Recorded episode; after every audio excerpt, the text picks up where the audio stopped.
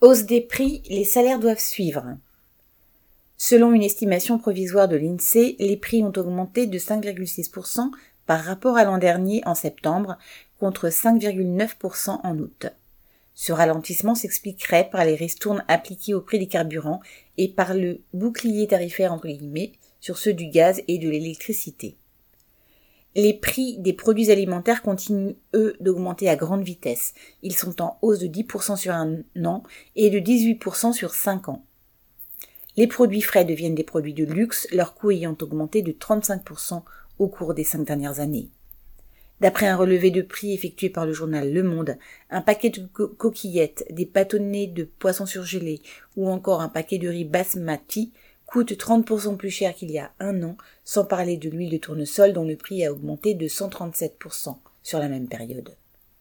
La réalité, c'est que le ministère du Travail reconnaît lui-même que, lorsqu'on tient compte de l'inflation, le salaire mensuel de base des employés a reculé en un an de 2,2% et celui des ouvriers de 2,7%.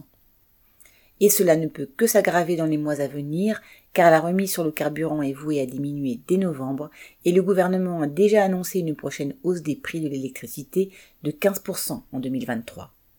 La lutte pour des augmentations de salaire et pour leur indexation sur les prix est de plus en plus une nécessité vitale, la seule façon d'empêcher que l'ensemble du monde du travail se trouve précipité dans la pauvreté. Sacha Camille